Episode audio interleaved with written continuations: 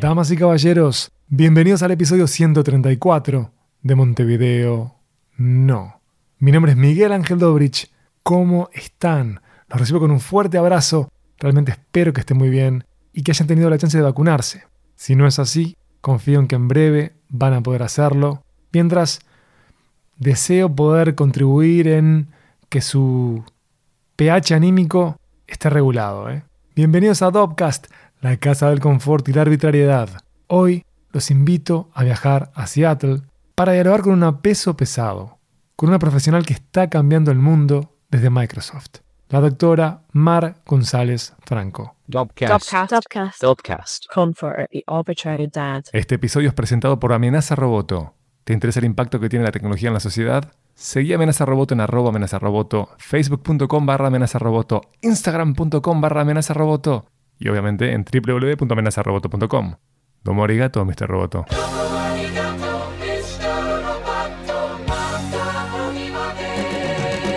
Como de costumbre, te invito a escucharnos desde donde prefieras. Estamos en Apple Podcast, en Spotify, en TuneIn, en Castbox y en SoundCloud en el canal de Dopcast. Y si sos un loco radical del RSS, levanta nuestro RSS y escuchanos desde donde quieras.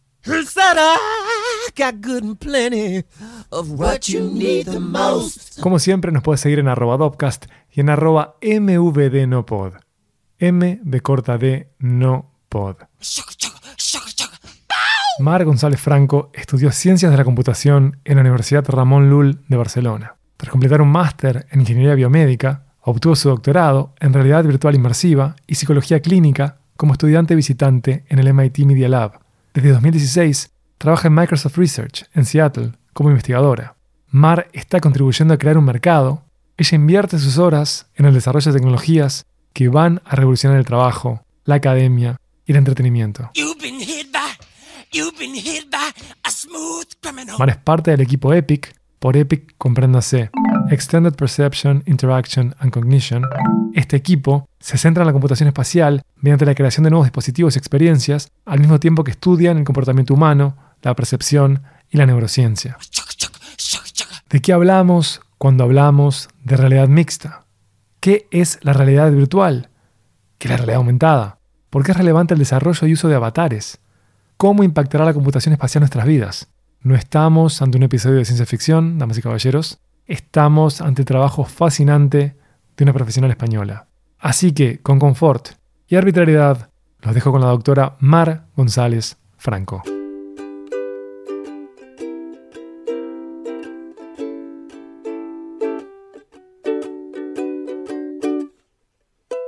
Computación espacial es la idea de que el contenido no está ya en la pantalla, sino que está alrededor nuestro.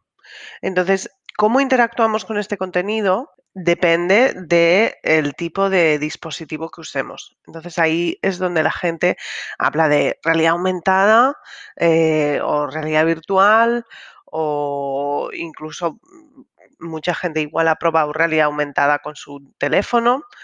Em, como Pokémon Go. Pero bueno, la realidad aumentada, en realidad, si, si tú tienes tus manos libres, es mucho más interactiva, ¿no? Porque no tienes la mano ocupada aguantando el dispositivo. Por eso eh, los, los, wearables van a tener mucho, mucha importancia en, la, en, en, todo lo que es la computación espacial. Perfecto. Es un espectro, mm, digamos, eh, no existe un momento en el cual una cosa pasa a ser. Eh, sin embargo, eh, normalmente se habla de realidad aumentada cuando tú ves aún tu entorno que te, está rodeando, ¿no? O sea, donde tú estás en tu realidad, más ciertas cosas virtuales que aparecen. Por ejemplo, enfrente mío ahora podría tener una taza de café virtual. Mientras que la realidad virtual, completamente virtual, te traslada a un nuevo lugar. Entonces tú allá, eh, por ejemplo, para juegos, para viajar, eh, realmente te, trasladas completamente a este nuevo lugar, tienes esta sensación de presencia, de, plausibilidad y de que estás en este nuevo mm, place illusion, le llaman, ilusión de lugar. ¿Cuál sería la diferencia entre la realidad mixta y la realidad extendida? Yo creo que la realidad mixta lo que, lo que viene a ser es, es dentro de ese espectro cuánto eh, hacemos blending, ¿no? Cuando mezclamos eh, la realidad eh, aumentada en la verdad. Entonces ahí es todo un mundo muy interesante porque realmente yo puedo sustituir a las personas con, si, si tengo un buen sistema de, de, computer vision, de visión por computador, o sea, puedo empezar a sustituir objetos que están en la realidad por otros, entonces empieza a ser mucho más eh, intermedio. ¿Y cuál es la otra realidad que me comentabas? Extendida. Eh, viene a ser parecido, o sea, viene a ser, eh, lo que pasa que la realidad extendida yo la interpreto más como, ahora mismo que hay tanto IoT, ¿vale? Tanto em, con tantos dispositivos alrededor nuestro que están generando datos. Entonces, en ese sentido, esos datos están en la nube, pero también están en ese lugar físico, ¿no? Entonces, el poder enseñar esa información localizada donde se está produciendo, pues eso es una realidad extendida. Ahora, escapemos de esa parte como pesada para ver cómo ha ido evolucionando o quizás quedó de manera estática el concepto de realidad, porque imagino que vos trabajando ya hace tiempo en esto, quizás has extendido, refinado qué es la realidad, qué se entiende por realidad, porque hablamos de aumentarla, de vivirla de manera virtual, de extenderla, ¿qué es la realidad? Esto es interesante porque todas estas cuestiones filosóficas, ¿no? Em, tenemos una serie de, cuestionarios, por ejemplo, para ver cuánto de presente tú estás en esa realidad, ¿no? Hay una serie de métricas que son importantes para saber también si, por ejemplo, estás interactuando con otra persona que sea virtual en esa realidad, el nivel de copresencia. Y claro, muchas veces se compara con la realidad. Dices, ¿esto es tan real como la realidad? y dices, pero es que esto en realidad no podría existir, ¿no? O sea, quiero decirte que, que efectivamente no hay una manera muy buena de comparar. Eh, porque son experiencias completamente nuevas. Y para mí eso es una de las cosas que realmente encuentro interesantes de todo el concepto realidad virtual, computación espacial, es que abre un mundo de experiencias completamente nuevas especialmente sensoriales, ¿no? Este, el concepto de eh, que empiezas a estar tú dentro del contenido que hablábamos antes, ¿no? Es una cosa completamente nueva. Vos trabajas como investigadora principal del Epic Lab de Microsoft. Sí, sí. Pero antes estuviste, según pude leer, trabajando para Airbus. Como yo vengo de una familia, esto es totalmente un sesgo que pongo sobre la mesa, de, pilotos, una familia repleta este, de aviadores, me intrigaba para qué usabas tus saberes en Airbus. Sí, mira, yo dirigía un equipo que nos dedicábamos a, sobre todo a mejorar la computación espacial para manufacturing. O sea, no era el, producto final, no es para hacer entertainment en el avión, ¿no? Para la última película va a ser en VR. Em, entonces, muchas cosas realmente, mm, incluso para aprendizaje, ¿no? O sea, tú quieres entrenar a una nueva persona construir una puerta de un avión y no vas a parar toda la fábrica para que esta persona pruebe el, jig, ¿no? el banco de, la puerta. Entonces, bueno, hay muchas cosas que mm, tienes que aprender fuera en modelos. Y si estos modelos los puedes hacer completamente virtuales, eh, tiene mucho sentido. Em, entonces trabajamos un poco con el tema de aprendizaje, con además son aprendizaje de procesos, son como tienes que repetir una serie de cosas, o sea, no hay em, espacio a errores o conjeturas, o sea, es, es, bastante fácil de reproducir en un ordenador qué es lo que tienes que hacer, ¿no? Eh, pero la idea es que tuvieras enfrente tuyo un objeto a tamaño real eh, o sea, una serie de beneficios. Eh, otros tipos de trabajos que hacíamos, por ejemplo, era control eh, de errores. Yo estaba en Reino Unido y la, mm, factoría de todas las salas de todos los Airbus se fabricaban en Reino Unido, no sé ahora cómo estará. Em, entonces, esta factoría estaba, digamos, al norte eh, de, Gales y en Bristol estaba el Design Office. ¿no? O sea, eh, los que chequean errores, los que diseñan, etcétera. Entonces, había un shuttle que cada mañana salía de, aquí, un shuttle, un avioncito, y te llevaba a, la factoría. Y claro, entonces, para investigar errores. Eh, una de las cosas que estábamos intentando con escáner láser, hacer un muy buen escaneo de cuáles son las alas y que desde el Design Office tú pudieras eh, detectar errores en la sala sin tener que viajar cada día a la fábrica, ¿no? Increíble ese uso industrial. Fascinante, realmente. ¿Cómo es que se da algo que, yo qué sé, cuando yo leo sobre tu historia laboral, de algún modo me parece como eh, la historia de alguien que llega a la luna. ¿No? Eh, sos una dama de un pueblo que era cercano a Pamplona, corregime si me equivoco. Correcto. Y termina estableciéndose en una de las tecnológicas más grandes del mundo, una de las cinco más grandes. Estás viviendo en Seattle. ¿Cómo se da este camino que obviamente no es lineal, que es zigzagueante? ¿Vos te imaginaste alguna vez que ibas a terminar trabajando en lo que trabajás? Yo creo que no, nadie se imagina, eh, pero bueno, siempre hay que, cuando llegas a la luna quieres ir a Marte, ¿no? Mm, y, yo creo que ahí esto es una cosa que todo el mundo puede llegar aquí y la receta es la siguiente. Curiosidad y tomar em, las oportunidades que se te ponen delante.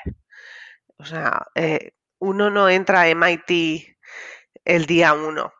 O sea, uno pues encuentra un profesor muy interesante en su zona, em, eh, te empieza a trabajar con esta persona, luego encuentra otra, ¿sabes? O sea, vas subiendo de nivel.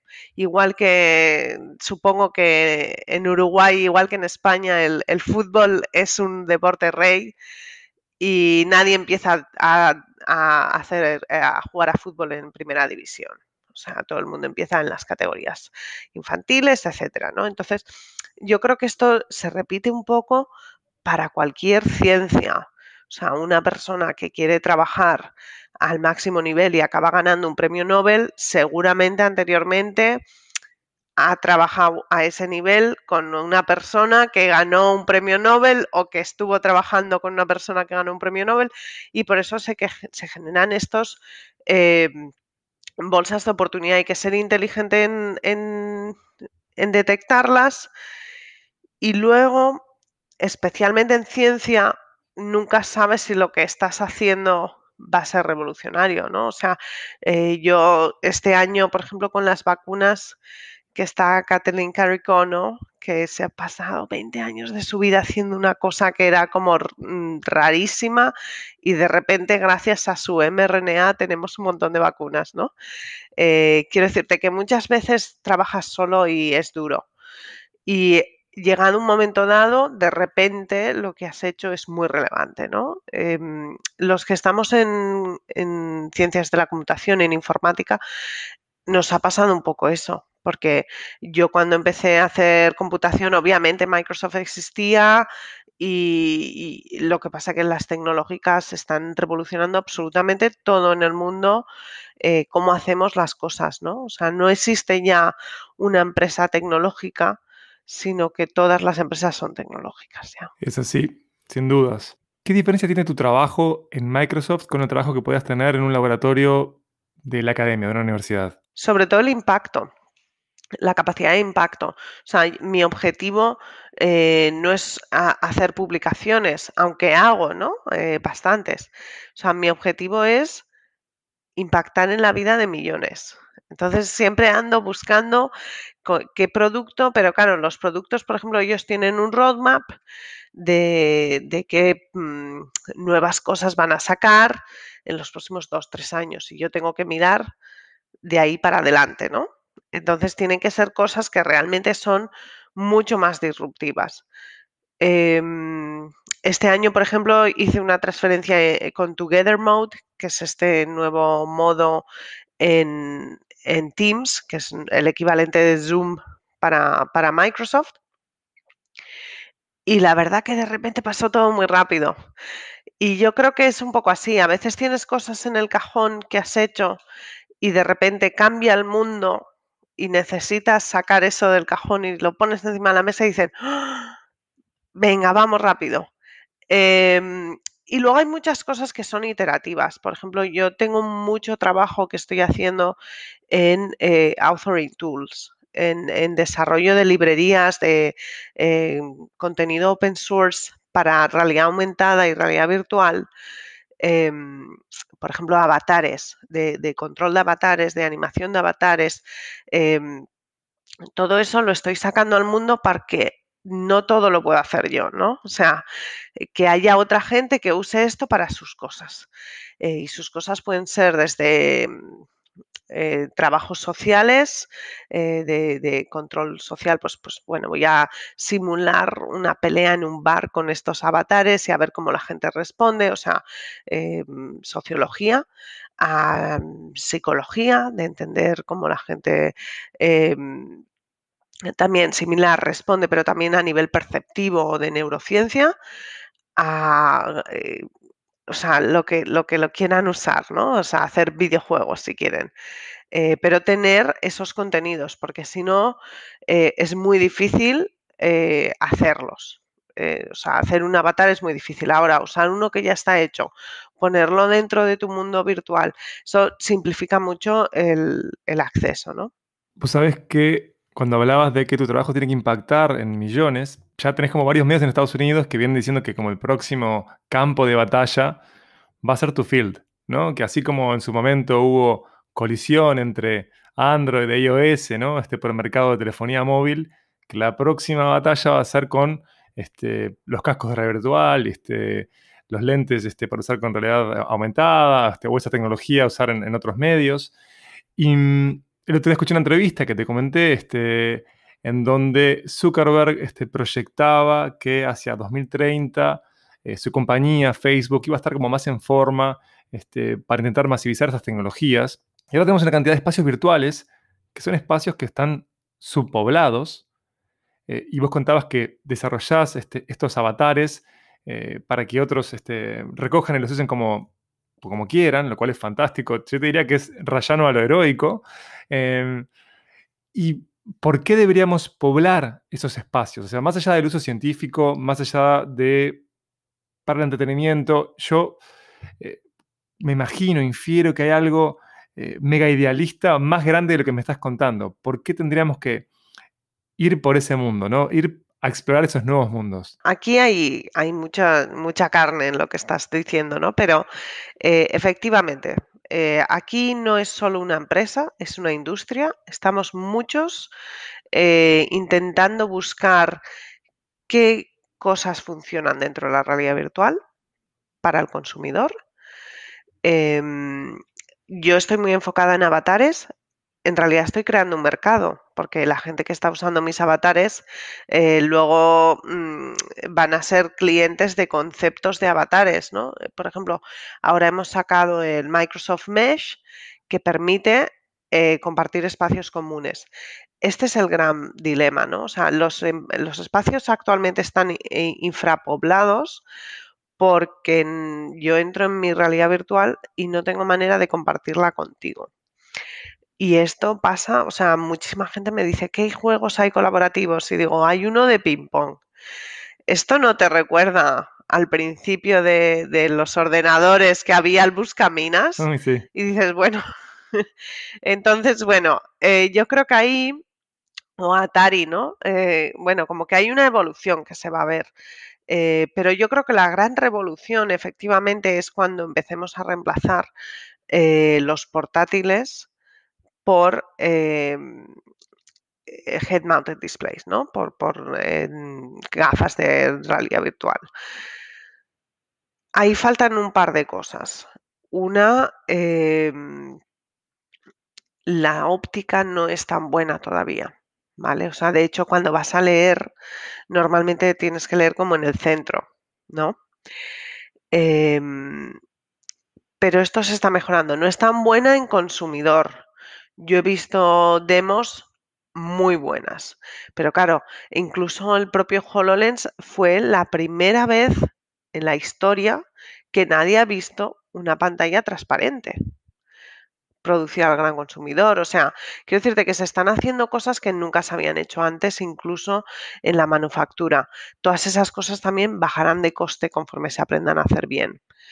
Em, es curioso porque en las cámaras, si miramos hasta la revolución de las cámaras dentro de los teléfonos móviles, etcétera, nadie nunca más ha hablado de las ópticas, porque se ha solucionado con software, ¿no? O sea, las, las eh, aberraciones que creaban las ópticas malas, que antes siempre era la cámara con esta óptica, pues ahora lo tenemos para realidad virtual las ópticas, ¿sabes? O sea, y, las grandes empresas de ópticas, pues eh, están intentando solucionar esto también. O sea, aquí muchas veces a la parte de manufactura entra y se renueva mm, toda la industria del tema, ¿no?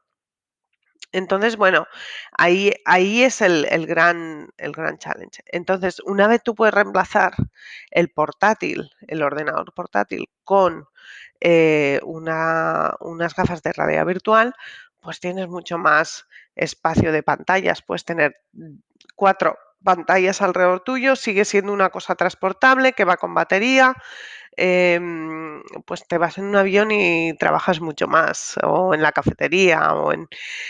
Em, hay ciertas cosas que todavía no funcionan muy bien, por ejemplo, te pones esto y quedas totalmente ocluido en la realidad. Pues en portátil haces así y estás fuera, ¿no? Entonces, todas esas cosas de más de realidad mixta, de cómo juntamos virtual y augmented reality, también tienen que trabajarse. O sea, aún estamos que no sabemos qué forma va a tomar el dispositivo, qué forma van a tomar los controladores. Si te fijas, cada empresa está sacando como si fuera un ratón diferente, ¿vale? Em, incluso de no ratón de nada, o sea, que se reconozca la mano y ya está. o sea, tenemos un rango muy grande de modales de, interacción. Entonces, bueno, ahí estamos descubriendo cada uno un poquito y, entre todos, ¿no? Pero estaría de acuerdo con la afirmación. No hay un estándar aún, hasta que no sea ese estándar, posiblemente no se llegue a, masivizarse este, la tecnología. ¿Y cuáles son las infraestructuras que aún no están en forma, además? O, digamos, la infraestructura general para que esto funcione está. ¿Qué se precisaría? Sí, yo creo que ahí estamos eh, moviéndonos todos juntos, pues hay cosas como el 5G, la computación on the edge, eh, especialmente para, mm, todo el tema de inteligencia artificial también está facilitando, pues si tú llevas una cosa en la cara, pues nadie me puede ver la cara, ¿no? O sea, tengo que reconstruirla. Em, todas esas cosas em, se están implementando, o sea, hay una colisión de muchas técnicas, desde la parte más de hardware de dispositivos a la parte de software, mm, o sea, ahí está habiendo bueno, mm, hay empresas que tienen todo un laboratorio entero dedicado solo a esto, ¿no? O sea, eh, en Microsoft Research tenemos una variedad muy grande de, investigadores en todo el espacio de computación, pero hay gente y hay laboratorios que solo son para el Special Computing. Hace unos años eh, estaba en Nueva Orleans, que se hacía la conferencia anual de la Online News Association, y pude probar los HoloLens de ustedes hice un paseo por Roma y para ponerlo en términos técnicos me caí de culo. No podía creer lo que era la experiencia de estar eh, paseando por esa ciudad desde un cuartito pequeño en, Nueva Orleans y justamente con esta, con, lentes, era transparente, ¿no? Y lo había proyectado ahí. Y pensaba, si esto es la punta del iceberg, no quiero imaginarme qué cosas van a poder experimentar mis hijos eh, cuando crezcan.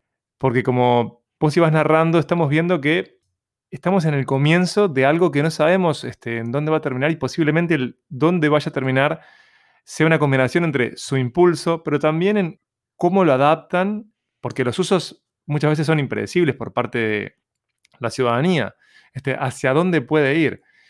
Y mm, tu trabajo, ¿no? que requiere de estar laborando con, con una cantidad de colegas y hasta ciudadanos para los test, eh, ¿te lleva, cuando llegas a tu casa, dislocarte de, todas estas interfaces, a no querer tener contacto alguno con la tecnología? ¿O es algo que estás tan entusiasmada que no podés parar y sigue por fuera de hora. No, aquí hay, bueno, obviamente uno tiene un montón de actividades en su día y por eso también hay que mirar dónde va a poder llegar cada una de las tecnologías, ¿no? O sea, eh, uno duerme ocho horas, ojalá espera, trabaja ocho horas, eh, igual tiene dos horas de entretenimiento si no tienes hijos, porque si no ya tienes las horas completas. Em, entonces, bueno, pues el gaming acude al entertainment, ¿no? O sea, esas dos horas de, libertad de hacer cosas. entonces, y luego quiero decirte que, compite con salir a correr al final, ¿sabes? O sea, compite con, con muchas otras cosas que no tienen nada que ver. Em, yo creo que ahora hay un enfoque bastante grande en, en enfocar precisamente la computación espacial no tanto a lo que comentaba de sustituir el portátil, sino llegar a sitios donde nunca ha llegado el portátil, por ejemplo, eh, las fábricas. Eh, lo que hacíamos en Airbus no es a sustituir un portátil, es a que una persona use esto para sustituir la realidad, ¿no? O sea, y ahí yo creo que es un sitio donde se está explorando mucho. Y, mm, en general, em, un poco volviendo al, a, la temática, em, yo creo que, todas estas tecnologías que estamos viendo van a llegar al público en general. Em, están llegando y, y ya están muy asequibles. Entonces, yo creo que realmente los usos van a venir de los usuarios, ¿vale? Mm, y, además no sabemos qué usos van a ser al final. estamos viendo que esto es como cuando el principio de los ordenadores y la gente preguntaba, ¿y para qué sirve? Y pues sirve para hacer un Excel, si quieres, y sirve también para jugar o entonces eh, realmente o para diseñar el logo de tu empresa, ¿no? O sea, entonces ahí yo creo que el rango también va a ser muy parecido. O sea, no sabemos muy bien para qué se va a usar porque es una herramienta, igual que el coche. ¿Para qué sirve el coche? Bueno, sí sirve para moverte, pero puedes irte de vacaciones o irte al trabajo, ¿sabes? O sea... Y jugar carreras, eh, infinito. Exacto. Entonces yo creo que esto ha pasado con todas las tecnologías en cuanto salen. La primera pregunta es esto, ¿para qué sirve? Etcétera, ¿no? Volviendo a los avatares, ¿por qué es importante que nosotros podamos ver una representación de nuestra identidad en los espacios virtuales? Pues Em, es que todo en, nuestra vida es en función de nuestro cuerpo. O sea, yo, por ejemplo, para saber cuánto de grande es una taza, en realidad mi cuerpo está haciendo un cálculo mental porque la unidad de medida más fácil que tengo es mi mano, por ejemplo, o mi propio cuerpo. Entonces puedo saber si es grande o pequeña en función a otras tazas, eh, incluso con los ojos cerrados, ¿no? Em, entonces ahí eh, y esto pasa muchas veces con los niños más pequeños, ¿no? Como van creciendo tanto, eh, tan rápido, nunca llegan a tener muy bien la medida de las cosas. Eh, entonces, em, yo creo que, que, ahí esto demuestra ya a nivel incluso perceptivo cómo de importante puede llegar a ser el cuerpo.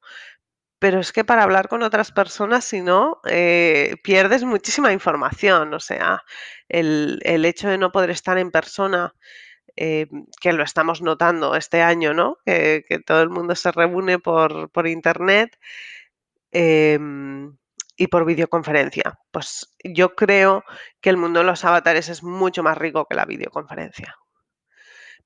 Tiene muchas más posibilidades. Ahora, lo que decíamos, cómo reconstruyes el cuerpo entero, cómo reconstruyes eh, la cara, cómo, etcétera, ¿no? Entonces yo creo que por eso el tener estos assets, estas librerías de avatares como el Microsoft Rocketbox que, que lancé al público y demás, em, pues habría que mucha gente empiece a explorar la parte que le interesa. Yo me cuestionaba cuánto puede afectar de verdad el uso de avatares a la noción de identidad, porque además de poder pertenecer a otras especies este, con tus avatares, vos tenés la posibilidad de estar en entornos en, los que em, buscando sentir empatía, te propongas, bueno, vivir la jornada como mujer, vivir la jornada como em, alguien que es de otra raza, y cuánto de lo que pasa en ese territorio virtual termina afectando la realidad, porque, insisto, imagino que si uno pasa tiempo siendo otro, que se debe actualizar la, noción este, como original de la identidad que tenía antes. ¿Eso es así? Sí, de hecho hay estudios muy interesantes con em, eh, temas de, discriminación racial, que después de haber estado en un avatar eh, de otra raza, eh, se reduce la discriminación. Em, incluso hay estudios de, mm, pasa un día como si fueras una persona sin techo. Entonces, em, quiero decirte que, en realidad nos puede acercar a, a, realidades que no tenemos acceso de normal, que no sabemos lo que es. Em, y puede ser terapéutico en ese sentido. Eh, lo que pasa es que tenemos que tener cuidado también porque eh, estás en el momento que estás con más gente, ¿no? O sea, estás representando también a ese grupo a esa minoría o a ese... Entonces, bueno, ahí yo creo que, hay dos posibles cosas que pueden pasar. Una, que cada vez se dé menos eh, importancia a quién eres y tu identidad porque al final la puedes elegir.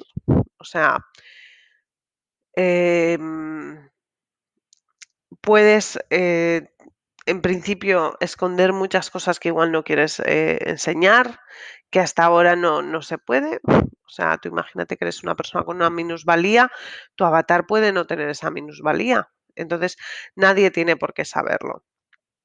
Entonces, son cosas que pasan a, ser solo del ámbito personal. Eh, todo el mundo tiene algún problema, lo que pasa que algunos son visibles al exterior y otros no, ¿no? Entonces, eh, yo creo que sí que va a ser interesante ver cómo la gente eh, usa eh, estas tecnologías eh, a nivel de identidad. pero bueno, esto no es nuevo. Esto pasa en, el mundo real ya. O sea, hay un, todo un concepto de mimicry social. Que yo cuando voy a un cóctel, cuando voy a un cóctel, me visto de cóctel y cuando voy a, un tenis, eh, voy más de tenis o a la montaña me he visto como un montañero. Entonces, esta idea de que nos, no somos una sola identidad en nuestra vida, con nuestros padres nos comportamos de manera diferente. Eh, quiero decirte que esto ya nos pasa. Eh, la, la, diferencia es que mm, puedes ponerte otra cara, ¿no? ¿Qué rol te parece que deberían ocupar eh, compañías como Microsoft, ¿no? las compañías de Big Tech en las sociedades que vendrán, siendo una insider. Sí, nosotros nuestro objetivo, y lo dice Satya Nadella, ¿no? es eh, ayudar a que todos puedan conseguir más, o sea, conseguir hacer más, ¿no? O sea, somos una empresa que genera herramientas, plataformas para que otras personas puedan, otras empresas puedan subirse al mundo de la computación, puedan subirse a lo que sea. Entonces, por ejemplo, desde que está Satya hemos abrazado mucho más todo el mundo open source, puedes correr Linux dentro de, un ordenador Windows. O sea, hay una serie de cosas que estamos haciendo que somos agnósticos de dispositivos. Nosotros eh, eh, creamos nuestros propios dispositivos. Em, y sin embargo, y esto ha sido histórico, o sea, eh, Windows eh, funciona en HP, funciona en Acer, o sea, nuestro sistema de licencias también es un poco, eh, no es propietario como pueden ser otras empresas que solo funciona con su hardware o, o no. y esto lo mismo, por ejemplo, ahora hemos sacado el Mesh y también funciona en Oculus y funciona en otros cascos de realidad virtual, ¿no? Eh, en HTC Vive y etcétera. Entonces, un poco la idea nuestra es eso, mm, conseguir que todo el mundo pueda conseguir más. ¿Cómo es tu vida como científica española en, Seattle? ¿Cuánto extrañas España? ¿Te sentís cómoda este, perteneciendo a una cultura que es bastante diferente? Yo sé que la experiencia es mega cosmopolita, pero de todos modos uno viene de donde viene y tiene determinadas costumbres y culturas. ¿Piloteas bien eso? A ver, tengo bastantes amigos españoles, latinos, etcétera, ¿no? O sea, no creo que al final uno crea un poco su comunidad. Em, en el mundo de la ciencia, todos somos de fuera, por decir algo, ¿no? O sea, en mi equipo hay israelitas, hay coreanos, eh, franceses, o sea, eh, estamos un poco eh, mezclados. Em, entonces nunca tengo esta sensación de ser la oveja diferente ni nada, ¿no? En cuanto a extrañar, pues siempre se extraña, ¿no? Y siempre hay el y volverás. Y cuando me entrevistan en España, pues siempre es y volverás. Y, bueno, pienso que yo puedo ayudar mucho a España desde aquí, o sea, incluso más que estando en España a veces. y obviamente intento volver todos los años. Este año ha sido un poco raro, ¿no? Porque nos hemos tenido que meter todos como en búnkers. Em, por otro lado, este búnker, como mi marido también es español, él es de Barcelona, pues es como si estuviéramos, comemos español, todo. Tienen lo mejor de los dos mundos, lo mejor de los dos mundos, entonces. Entonces, sí, bueno, un poco lejos de los padres, ¿no? Que, que echan de menos al nieto y estas cosas, ¿no? Ha sido un año duro para todo el mundo y, y así, pero bueno, yo creo que que ves el valor añadido de estar aquí. Eso, hombre, un vuelo directo no lo echaríamos de menos tampoco, ¿eh? Estaría bien. sí. Vos tenés la, chance de poder eh, ver eh, experimentos, este, puedes acercarte a lo que vendrá, yo me imagino que de manera constante. ¿Qué ha sido lo que más te ha impactado de lo que ves que puede prender a nivel masivo? Yo creo que tengo la suerte precisamente de trabajar en una cosa que, va a tener mucho impacto, ¿no? O sea, va a tener impacto eh, crear un nuevo mercado y eso no siempre tienes la suerte. Y además, esto no es ya confidencial ni nada de nada porque estamos todas las empresas intentándolo. Lo que pasa que hay, como en todo, ¿no? O sea, hay que, mm, hay una serie de personas en la empresa que tienen que figurarse dónde está el business model, ¿no? O sea, aquí de dónde sale el dinero, etcétera. Entonces, eh, muchas veces las decisiones de hacia dónde se avanza tienen que ver em, con adopción, ¿no? Y lo que hablábamos antes. Y yo creo que la empresa es, es, un poco como los teléfonos móviles al principio, que eran una cosa muy grande y quién lo tenía, empresas, ¿no? Em, y yo creo que aún estamos ahí, o sea, creo que aún las empresas, especialmente nosotros, somos muy, muy enfocados a empresa en cierta manera, ¿no? O sea, tenemos mucho producto de consumidor, pero también tenemos mucho producto para el, Fortune 500, ¿no?